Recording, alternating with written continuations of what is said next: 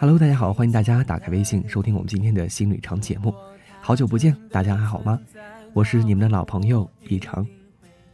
今天要和大家分享的文章题目叫做《你不必害怕明天，路都是一步一步走出来的》，作者米格格。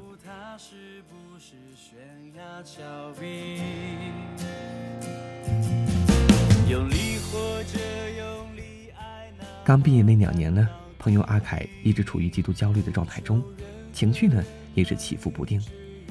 唯一的发泄方式就是在网上写点东西，理解的人给些只言片语的安慰，不理解的人笑笑飘过，看不懂的人说他在发神经，活得虚无缥缈。其实他的焦虑不是无缘无故的，许多人大都经历过，不敢去想未来，不知道明天在哪，走出象牙塔，漂泊在异乡。手里攥着仅有的几百块钱，租着一间简陋的房子，每天去网吧投简历，把城里的各个区都跑遍了。两个月下来，就是找不到合适的工作。手里的钱呢越来越少，瞅着昔日同学朋友都渐渐稳定了下来，心里不由得着急和恐慌。最难受的是父母打电话来询问近况时，实话实说，自己面子上挂不住。父母供养自己这么多年。盼到了大学毕业，总以为熬出了头，若知道自己连工作都没找到，怕是心里会失望。自己能做的，就只有违心的报喜不报忧，说自己一切都挺好。挂了电话之后，再偷偷的抹两滴眼泪。倒不是觉得委屈，而是体会到了生存的艰难和无奈。没入世时，想着繁华的城市里，遍地都是施展才华的机会。就像乡村田野里盛开的小花那般，可真的走进了社会，才知道，多数人不过是凑合着过日子，总得先在这个无亲无故的城市里活下来，才有资格去谈梦想。第一份工作每个月工资一千二百块，阿凯接受了，因为别无选择。月底发工资，按照天数计算，他拿到了四百块钱。那四百块钱对于当时的他来说，俨然就是救命的稻草。他握到手心出汗，心里默念着一句话：“终于可以生活了。”当日子逐渐步入正轨时，生存的压力基本上已经被解决掉，至少可以租得起便宜的房子，吃得起小餐馆里的饭菜。然而最初的那份焦虑却没有随之消散，反而是愈演愈烈了。周围有人升职加薪，有人出国留学，有人进了外企，有人买了房子，有人开上了车。还有人已经开始筹备结婚的事儿了，别人的生活似乎总在大步向前，自己过了生存的基准线，跟别人一比，却还有着漫长的距离。身边的女友也不再像大学时候那样简单纯粹了，一份可爱多冰激凌已经打动不了他的心，他现在想要的是哈根达斯。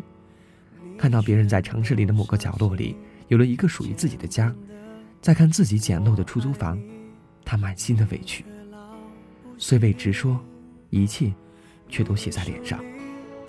他慌了，乱了。面对着现实中的自己，他不知道明天究竟会怎样。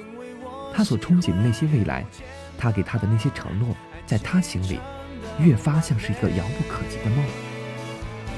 终于，爱情败给了赤裸裸的现实。许多事儿想通了，就不会再纠缠不休、颓废消沉。失恋的痛苦在所难免，但阿凯还是清醒的。为了让自己尽快调整好状态，从过去的回忆里抽离，他将大把的时间和精力放到了工作中，不再关注周围人是否结婚、买房、升职，那些只会平添他的烦躁。他从原来的办公室职员调到销售部做业务，每天早出晚归，跟诸多的陌生客户打交道。这仿佛是一扇特别的窗，让他有机会。见识到另外一个世界，也为他的心开辟出了另一条路。他忘记了时间和忧虑，专注于每一天的任务和每一位客户。从最初的屡屡遭拒，到后来的小订单，再到后来拉到了大客户，一路走得崎岖艰难，却也带给了他莫大的鼓舞和信心，治愈了他心底的伤，驱逐了他莫名的焦虑。忙碌的日子总是过得很快，现在的他，已经在公司里有了自己立足之地，独立的办公室，办公室门口赫然写着三个字儿：经理室。是的，靠着自己的奋斗和努力，他已经成了公司的业务经理，有公司配套的车，房子虽然还是租的，却早已不是简陋的小屋了。每逢节假日呢，他可以坦然地给父母打电话，告诉他们一切安好，偶尔还会接父母过来小住。至于感情，那个最重要的位置依然空着，但他不再焦虑和恐慌。倘若遇见对的人，他相信，他给得起他幸福，给得起他一个温暖的家。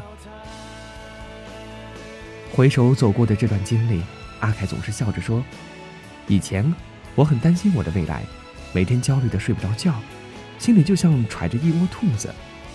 后来我也想开了，就只管过好眼前吧。”结果日子竟然变得好过了，事业也顺当。我突然明白，有些事情你拼命的想、担忧根本没有用，把眼下能做的做好了，结果不会太差。人生的路上有无数的驿站可以歇脚，有的包袱可以等到该背的时候再去背，用不着把所有的包袱都背在今天的背上。你我都只能活在此时此刻，所以真的不必要害怕明天。